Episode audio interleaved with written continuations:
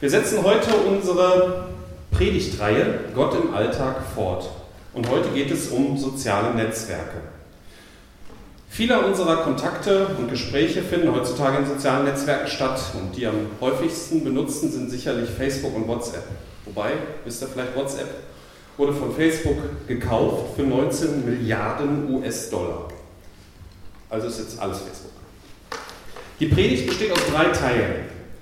Der erste Teil handelt davon, und das müsst ihr mir als Informatiker zugestehen, warum man besser Facebook und WhatsApp nicht verwenden sollte. Dann mache ich den schizophrenen Sprung und spreche über das Verhalten eines Christen in sozialen Netzwerken wie Facebook, WhatsApp und auch anderen. Dabei handelt der zweite Teil der Predigt von der Unmittelbargesellschaft und der dritte Teil vom Zeugnissein in sozialen Netzwerken. Zu Anfang muss ich was gestehen, so ganz stimmt das nicht. Ich habe tatsächlich einen Facebook-Account unter einem anderen Namen.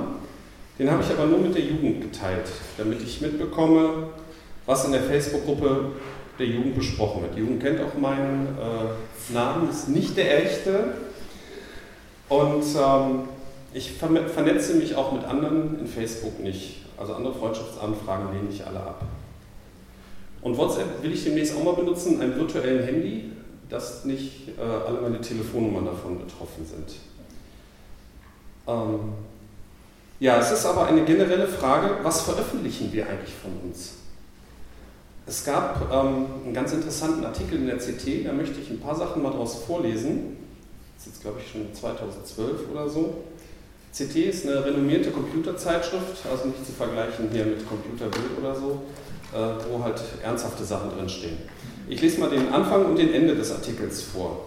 Überschrift Datenschutz Fallrückzieher. Ein Netizen entdeckt den Wunsch nach Privatsphäre. Für diesen Artikel haben wir beispielhaft das Profil einer realen Person erstellt, indem wir frei verfügbare Informationen im Internet suchten und verknüpften. Als Protagonisten wählten, also wir sind jetzt die CT-Redakteure, als Protagonisten wählten wir einen Mitarbeiter eines Internetunternehmens. Der hatte damit zunächst auch kein Problem, bis er den fertigen Artikel sah. Dann bekam er kalte Füße. Millionen Nutzer legen in sozialen Netzwerken ihr Privatleben offen. Foto-Websites platzen vor Urlaubsbildern, auf denen ganze Familien zu sehen sind. Arglos twittert der normale Mensch, wo er sich gerade aufhält. Jemanden, der so naiv mit den neuen Medien umgeht, durch gezielte Recherche bloßzustellen, wäre billig. Wir wollten an einem Beispiel zeigen, wie sich Spuren, die man über Jahre im Netz hinterlässt, zu einem Profil verdichten lassen. Dafür suchten wir jemanden, der einerseits genau weiß, dass sich Informationen im Internet aufspüren und verknüpfen lassen und andererseits aber auch nicht gerade aktive Datenvermeidung praktiziert. Mario R., Name von der Redaktion geändert, schien perfekt zu passen. Er bekleidet bei einem Internetunternehmen einen verantwortungsvollen Posten Außerdem kokettierte er on wie offline gerne damit, auch Privates in seine Online-Präsenz einfließen zu lassen. Ganz Mensch 2.0 soll so das Profil im Netz authentischer wirken. Dann wird recht ausführlich beschrieben, wie die Redakteure da vorgehen. Ähm, ich kann euch den Link zu dem Artikel, den kann man äh, frei im Internet sich angucken, gerne geben. Und nun kommt der Schluss des Artikels. Als wir R den fertigen Artikel vorlegten, untersagte er uns, ihn mit den gefundenen Informationen zu veröffentlichen. Dieser Sinneswandel hat uns verblüfft. Schließlich waren alle Angaben, die wir zusammengetragen hatten, frei zugänglich. Das meiste hatte er und seine Frau selbst veröffentlicht. Zwar bezog sich ein Teil des Materials auf Dritte, etwa die eigenen Kinder, aber das hatten sie gewusst, als sie es im Netz veröffentlichten. Zunächst hatte er angekündigt, einige unserer Funde aus dem Netz entfernen zu lassen. Doch das zuverlässige Löschen von bereits online verfügbarer Bilder und Texte ist problematisch. Später hinterfragte er, ob der Artikel jemandem nützt. Wir haben das bejaht, denn offenbar hat er bereits bei R eine Wirkung erzielt. Er zeigt plastisch, warum man persönliche Informationen über sich und andere sparsam veröffentlichen sollte. Er befürchtet, dass der Artikel zur Nachahmung anregt und sieht sich und seine Familie dadurch gefährdet. Diese Gefahr mag bestehen, allerdings nicht nur durch den Artikel. Er bräuchte selbst, selbst bräuchte ebenso wie jeder erfahrene Internetnutzer keine Anleitung, um so ein Profil zu erstellen. um sich umso erstaunlicher, wie freizügig er das Netz mit Daten über sich und andere füttert. Es ist schon gruselig, was die Redakteure in diesem Artikel beschrieben haben. Wie gesagt, den Link habe ich in meinem Manuskript, kann ich euch geben. Veröffentlichen auf Facebook, Twitter, Kommentare in Foren, Fotos gibt es in rauen Mengen. Es gibt automatische Gesichtserkennung inzwischen. Dadurch kann man auch Menschen auf anderen Fotos identifizieren. Manche Fotoapparate ähm, geben als Metadaten die Fotos die GPS-Koordinaten, dann weiß man auch, wo das Foto stattgefunden hat. Man findet Verwandte, Freunde, man kann dadurch die Adresse unter Umständen auch ermitteln. Und wenn jemand auf Ebay Dinge verkauft, kommt man sogar an seine, kommt man sogar an seine Bankverbindung. Und das sind nur öffentlich zugängliche Informationen. Was für Möglichkeiten hat dann eine Firma wie Facebook oder auch Google mit ihrem Google Plus Netzwerk? Alle privaten Daten so eines Facebook-Accounts sind für Facebook nicht privat. Facebook macht damit, was es will. Vielleicht verkaufen die die Profile an Auskunfteien. Es gibt ja nicht nur die Schufa, gibt auch andere. Vielleicht bekommst du ein schlechteres Scoring, weil du auf einem Foto bist mit einer Bierflasche zusammen abgebildet. Vor zehn Jahren hätte man es absurd gefunden. Im Zeitalter von Big, Big Data ist das alles möglich. WhatsApp ist auch nicht besser. Außerdem gehört WhatsApp ja inzwischen zu Facebook. Ich bin jetzt kein Jurist, aber nach meinem Empfinden macht man sich strafbar, wenn man WhatsApp auf seinem Handy installiert.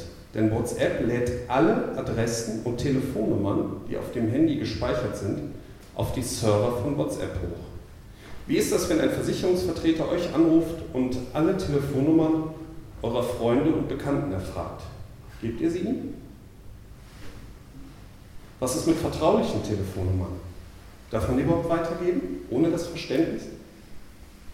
Und der Spruch, das machen alle, das gestatten wir unseren Kindern nicht. Deshalb ist er hier auch nicht angemessen. So, jetzt habe ich mich ausgetobt als Informatiker.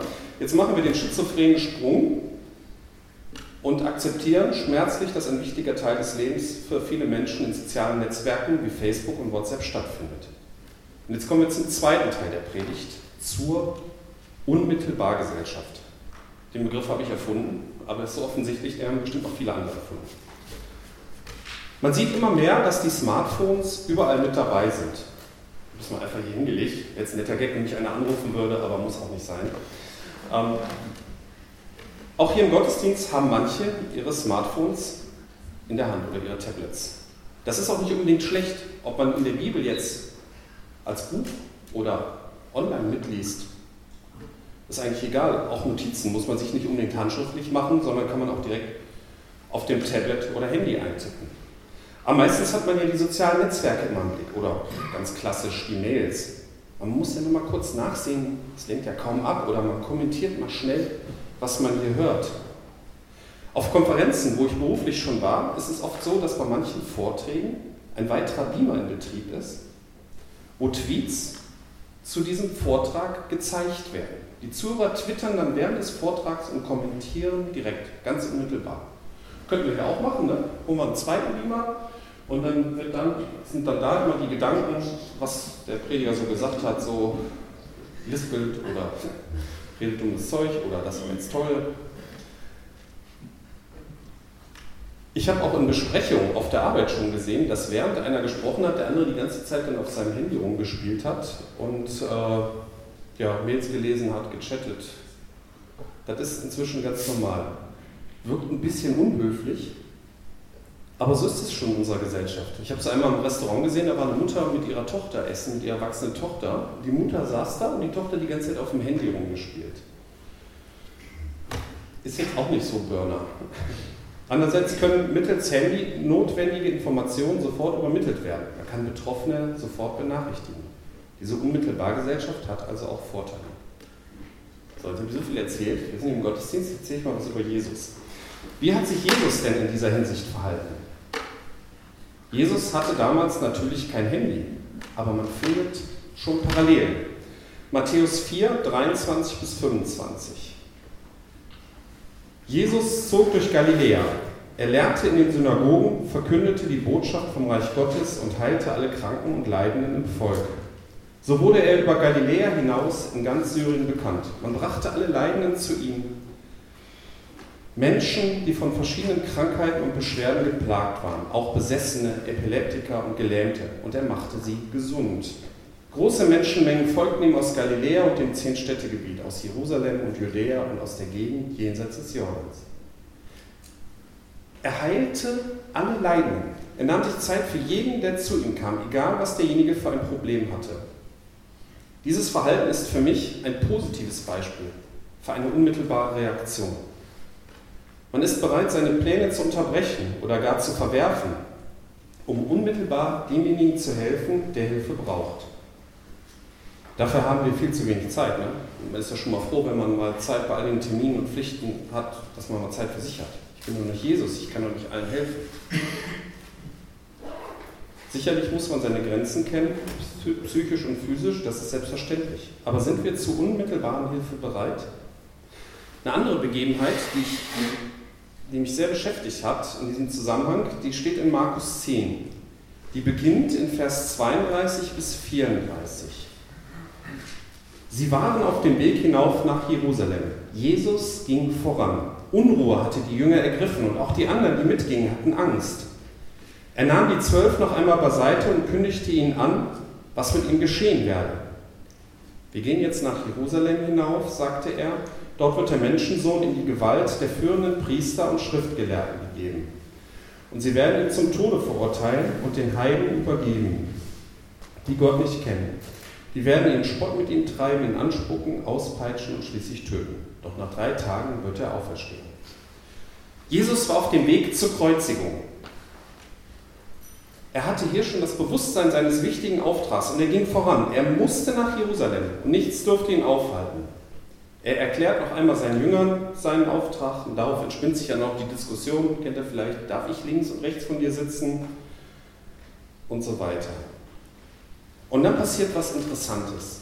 In Vers 46, 52 bis 52. Sie kamen nach Jericho als Jesus mit seinen Jüngern und einer großen Menschenmenge von dort weiterzog, saß ein blinder Bettler am Straßenrand, Bartimäus, der Sohn des Timäus. Er hörte, dass es Jesus von Nazareth war, der vorbeikommt. Da fing er an zu rufen, Jesus, Sohn Davids, hab Erbarmen mit mir. Von allen Seiten fuhr man ihn an, er solle still sein. Doch er schrie umso lauter, Sohn Davids, hab Erbarmen mit mir. Jesus blieb stehen und sagte, ruf ihn her. Sie riefen den Blinden und sagten zu ihm, hab nur Mut, steh auf, er ruft dich. Da warf der Mann seinen Mantel ab, sprang auf und kam zu Jesus. Was möchtest du von mir? fragte Jesus. Lieber Herr, antwortete der Blinde, ich möchte sehen können. Da sagte Jesus zu ihm, geh nur, dein Glaube hat dir geholfen. Im selben Augenblick konnte der Mann sehen.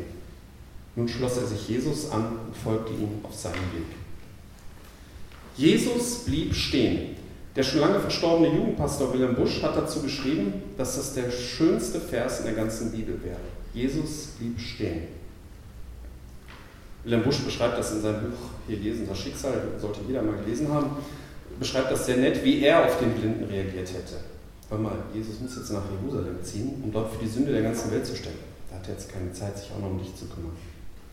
Ich persönlich wäre wahrscheinlich etwas praktischer gewesen, hätte mir überlegt, so, Vielleicht kann man ja irgendwie auf ein Pferd setzen, so dass er so neben Jesus herreitet. Da kann Jesus im Gehen ihm dann helfen, so dass er keine Zeit verliert. Und naja, Jesus ging voran, das Ziel vor Augen. Und dann störte da jemand. Und anscheinend störte sich auch die Umgebung an dem.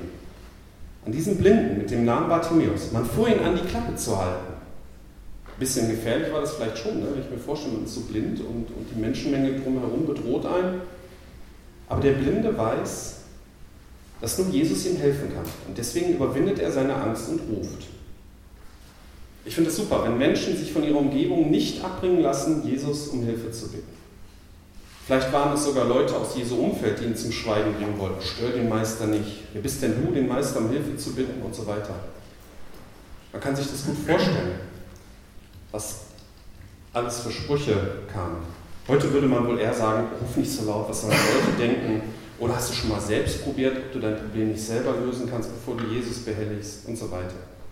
Jede Zeit hat so ihre nutzlosen Sprüche, um von Jesus ferngehalten zu werden. Aber Timäus, der Blinde, ließ sich nicht fernhalten und schreit. Jesus blieb stehen. Er steckte das Navi in die Tasche, das habe ich natürlich jetzt erfunden, Jesus kannte den Weg bestimmt, nach Jerusalem, brauchte gar kein Navi. Er hebt die Hand, damit die Leute, die von allen Seiten einreden, still sind. Und dann muss der Auftrag für die Menschheit warten. Die Leute um ihn herum, die ihn mit Fragen löchern, müssen warten. Jesus ist jetzt eine Zeit lang nicht erreichbar. Er lässt den blinden Mann holen und ist nur für ihn da. Das Handy wird abgeschaltet und in die Tasche gesteckt. Also es wäre spätestens jetzt passiert, wenn Jesus ein Handy gehabt hätte. Er ruft Bartimäus und Bartimäus lässt seinen Mantel zurück, welcher, so denke ich, so die Sachen symbolisiert, die man nicht mehr braucht, wenn man zu Jesus kommt. Es gibt Sachen, die braucht man bei Jesus nicht mehr. Das ist zum Beispiel das wärmende Selbstmitleid, ne, dass man ja viel schlimmer dran ist als alle anderen. Oder auch alte Sünden anderer, die man anderen nachträgt, an denen man sich immer wieder erhitzen kann, so, die kann man auch zurücklassen. Das braucht man nicht mehr. Diese falsche Wärme braucht man bei Jesus nicht mehr. Was möchtest du von mir? fragte Jesus. Und dann winkt er dem das stelle ich mir jetzt so vor, dem besonders nervigen Jünger, der einfach keine Ruhe geben will, nochmal zu, ey, Ruhe. Du bist jetzt nicht dran. Ich bin jetzt nur für Bartimäus da. Die Zeit scheint stillzustehen, während sich Jesus von Angesicht zu Angesicht mit Bartimäus beschäftigt. Die umgebende Volksmenge guckt stumm zu, sie spielt aber auch gar keine Rolle. Sie könnte auch, sie könnten auch irgendwo ganz allein sein. Was möchtest du von mir? fragte Jesus und Bartimäus nutzt die Gelegenheit, wo Jesus für ihn alleine da ist. Lieber Herr, antwortet der Blinde, ich möchte sehen können. Er schüttet sein Innerstes aus. Er hätte auch sagen können, ich komme eigentlich ganz gut mit allem klar, ich habe es im Griff, ist manchmal was schwierig, aber ich denke, ich mache alles richtig, ich habe eigentlich keine Probleme, war nett, dich mal kennengelernt zu haben. Klingt ein bisschen albern, so wie ich hier das schildere, aber oft sieht man seine eigentlichen Probleme nicht oder will sie nicht sehen. Man ist so ein bisschen problemwunschblind. Bartimäus war es nicht. Er litt unter seiner Blindheit und er bekennt es.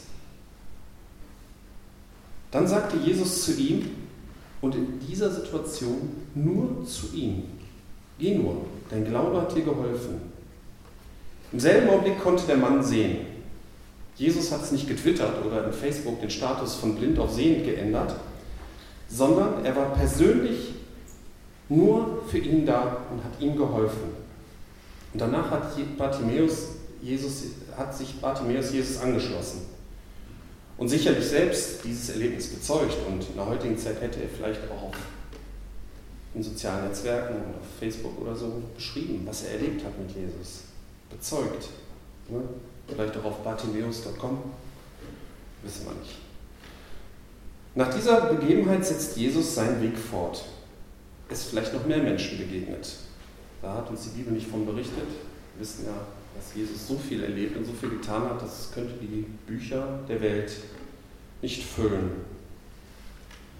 In Jesu Handeln sieht man den richtigen Weg im Umgang mit der Unmittelbarkeit.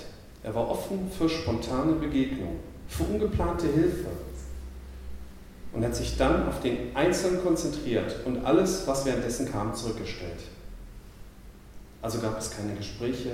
Er hat nicht parallel nochmal auf dem Handy nachgeguckt, ob irgendwo was anderes Wichtiges auf der Welt passiert. Und manchmal hat Jesus sich sogar von allem zurückgezogen. Das steht sehr schön in Markus 1, 35 bis 39.